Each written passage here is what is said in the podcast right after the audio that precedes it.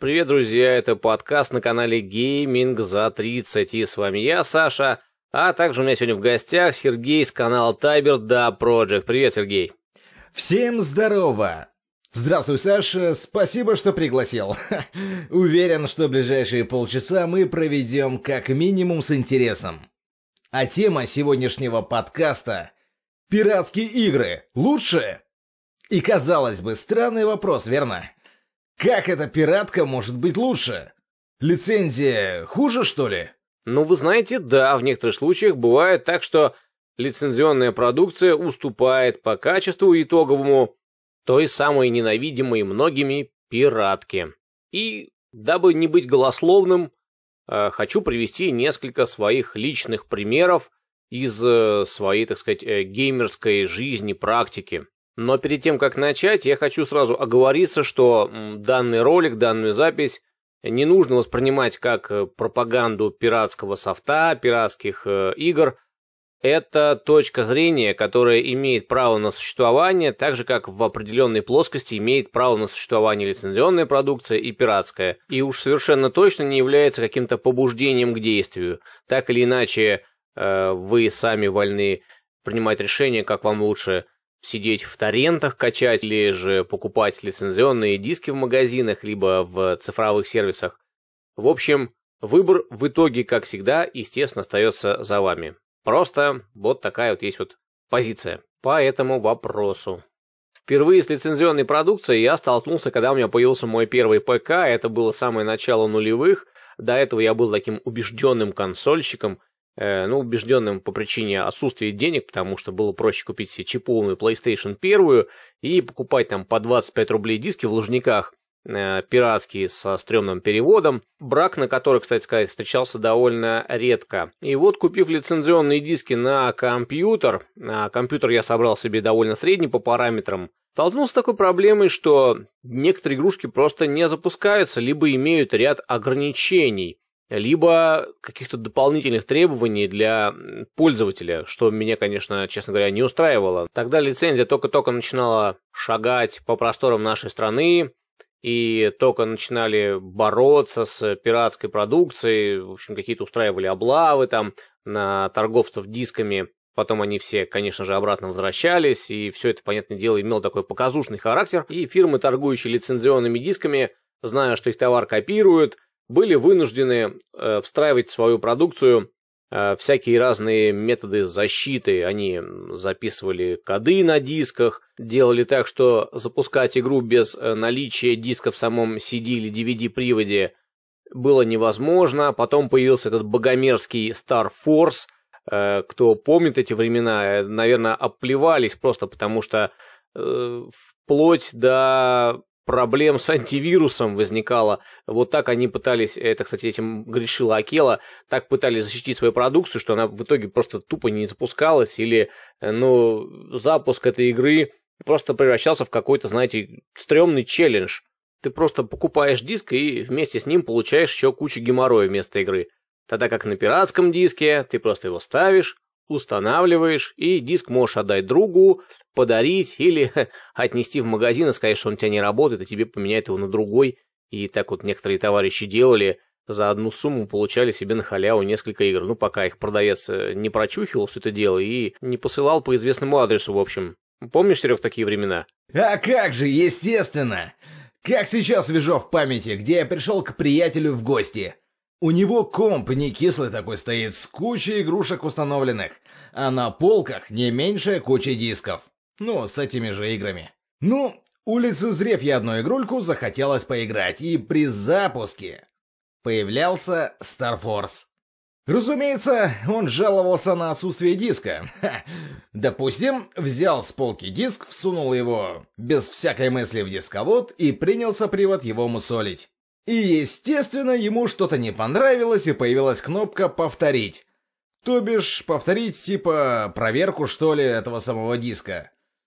Ну, ладно, нажав на кнопочку или еще что-нибудь в этом духе, даже бывало, что даже не успеваешь нажать, как вдруг все зависает, потому что... Правильно, вы совершенно правы. Диск зависал, и вообще весь комп зависал к чертям собачьим, помогала только лишь перезагрузка. Да, диск был исцарапан в хламину, сектора нечитабельны, Старфорс не может определить подлинность и все такое.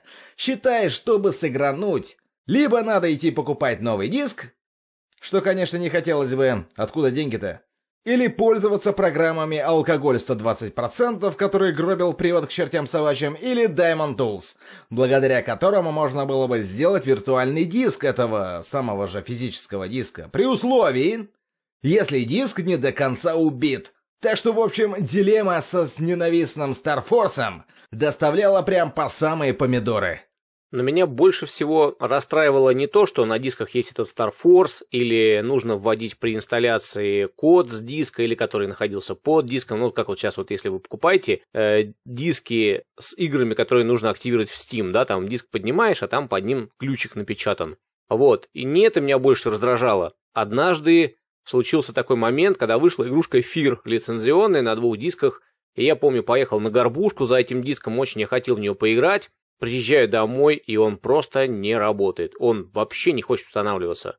Э, компьютер был нормальный, то есть по параметрам подходил, все было замечательно, но ничего не получилось. Диск был запечатан с такой, знаете, оплеткой по кругу э, с названием компании. По-моему, новый диск выпускал ее. Может быть и нет, сейчас точно не скажу. И бился я с ним достаточно долго. Мне так запустить его и не удалось. А впоследствии проблема была решена приобретением такого же двухдискового издания только на пиратке. И с первого раза установилась, диск она не требовала, запустилась и все было замечательно.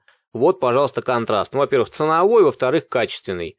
Или вот другая ситуация. Запечатанный лицензионный диск Sirius M, самая первая часть.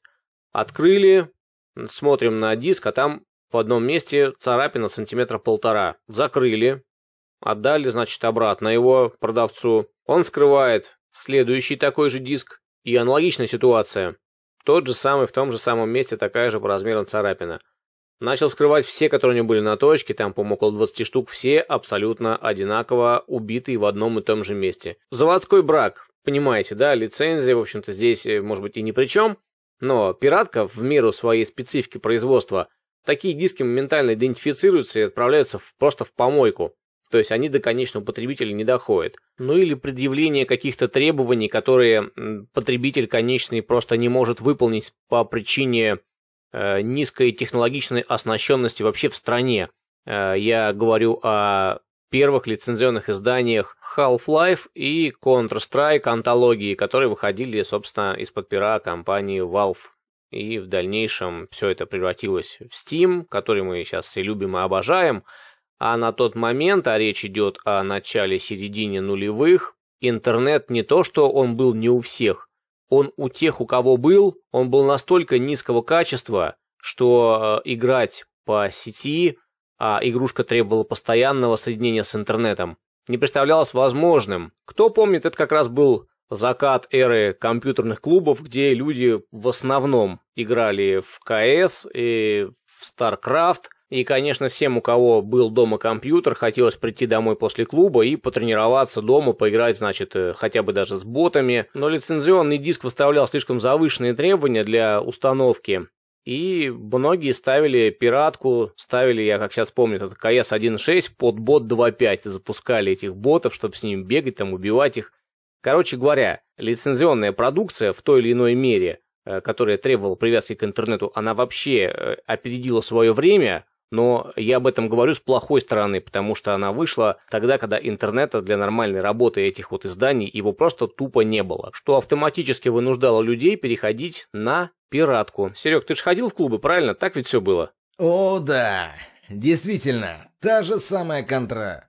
Опробовав которую в игровом клубе, многие ринулись ее искать в магазинах, а когда нашли и отдав последние кровные, прискакав домой, обламывались, поняв, что без интернета она не робит. А у тех, у кого был модем, и подрубали телефонную линию, задействовав такую специальную карту с логином и паролем, доступа в интернет При ужаснейшей скорости, конечно же, пытались ребятишки все-таки хоть как-то сыгрануть в свою любимую контру, ну или там в линейку, или там уж не знаю, арена онлайн. Неважно! Крайне редко у кого удавалось поиграть, с, по крайней мере, с удовольствием, ибо игрушка вечно теряла соединение с интернетом, ибо скоростина была крайне нестабильной, да. И поэтому, пожалуй, все торчали в игровых клубах и месились в кантро. Да, у кого не было возможности ходить в клубы, они играли в КС на пиратке, где были внедрены боты. Да, Саш, как ты и говорил. Или на худой конец друг притоптывал со своим системником и по локальной сети играли в контру один на один. Вот так вот. Разумеется, устанавливая ее с одного диска на два компа и играли как могли. Так что, действительно, порой пиратка являлась единственным выходом поиграть тем, у кого были ограниченные возможности. И вот так вот мы плавно подходим к осознанию того, что данная проблема имеет э, не только такой, знаете, культурный подтекст, что, мол, вот вы там такие некультурные, качаете пиратскую продукцию, а она имеет еще и серьезный политический и экономический подтекст. Ведь если вы смотрите новости и вообще в курсе того, что происходит в мире и какую внешнюю, ну и внутреннюю политику проводит наше государство, вы должны понимать, что эти самые действия привели к тому, что на данный момент те же самые игрушки в Стиме, которые стоили по 500 рублей, стали стоить по 2-2,5 тысячи. И видите, как получается, допустим, человек-геймер, он там, скажем, имеет определенный бюджет, выходит игрушка новинка, тот же Doom или Division или там, что еще, много чего нового понавыходило. Но у них такие сумасшедшие ценники, что он просто вынужден или вместо двух-трех игр покупать одну, причем, знаете, скрипя зубами, или просто уходить вот в этот вот пиратский сегмент, где, конечно, все тоже не так уж и безоблачно, потому что есть игрушки, которые до сих пор взломать не могут, тоже Tomb Raider или там э, игрушки от э, Ubisoft, но зато ты платишь только за интернет, и твой кошелек жив-здоров, и все с ним в порядке. Ты лучше пойдешь, эти бабки просто потратишь на продукт или на свою семью. Вот в условиях экономических вот этих проблем, сложившихся, да, у нас вот сейчас вот и преследующих нас последние пару лет, эта ситуация не кажется уж совсем какой-то дикой и неправильной. Я повторюсь еще раз, я не оправдываю ни в коем случае пиратство, но вы же должны понимать, что без зрелищ и хлеба народ будет дичать. Сергей, тебе слово, что вообще об этом думаешь? Полностью с тобой согласен, прям весь. Более того, есть немало игроков, которые в принципе игры не покупают. Ну вот просто из принципа. Если на пиратке ее нет, значит вообще не будет в нее играть и сыгранет в что-нибудь другое. Ну и разумеется, есть и те, кто отчаянно экономя на завтраках в школе, купит денежку, чтобы купить любимую игрушку в стиме, независимо сколько бы она бы там бы не стоила. А ведь, как ты и правильно сказал, раньше игры так бешено не стоили ведь. Из-за курса доллара все так бешено скакнуло, где продукт, каким бы он там бы хитовым и шикарным бы ни был, столько не стоит это уж точно. Чего далеко ходить? Игра The Elder Scroll Online, на которую я буду делать в будущем обзор, версия Imperial Edition стоит 6000 рублей. Куда такая цена? Я не говорю, что разработчиков надо по миру пустить и пусть доедая свои последние сандали, но и такие цены просто не оставляют выбора молодежи. Играть-то охота, как и пожрать или утолить жажду, а с такими ценами легче сдохнуть. В продуктовых магазинах все дорожает, зарплата не растет. Люди не живут, а выживают. И нужен им какой-нибудь антидепрессант. И у многих это компьютерные игры. Если раньше они стоили довольно сносно, их покупали на ура, за что тогда их так вероломно оградили от игроков такими расценками? Вот это вот я никак не пойму. Кроме того, хочу пару слов сказать о случае, который произошел совсем недавно. Ну, если позволите. Когда-то я скачивал пиратку игры Fallout 3. Полная русская версия. Озвучка и текст все на русском. Племяшка он еще такой юный школьник, прошел ее и спустя год решил снова в нее сыгрануть. Только на этот раз он попросил мамку купить ее в стиме. Та, не подумав и не посмотрев, купила ее, и оказалось, что в Стиме игра не поддерживает русский язык. Причем вообще. Ни текста, ни звука тем более русского нет. Благо, умельцы нашли способ, как на стимовскую версию хотя бы текст русский установить патчем. Иначе бы плакал бы мой племяшка крокодилями слезами. Вот такую непростую, такую многослойную, многосложную тему мы сегодня подняли. Э, мы очень ждем э, ваших комментариев. Э, я уже предвижу бурю эмоций. Только очень прошу вас, воздержитесь, пожалуйста, от всяких радикальных высказываний. Это сейчас никому не нужно. Ну, а с вами были Саша и Сергей. Спасибо, что пришел. Да это тебе огромное спасибо, что пригласил. Надеюсь, не в последний раз. И до новых встреч. Подписывайтесь на мой канал, на канал Сергея. Ссылочки все в описании. Всем пока. Удачи!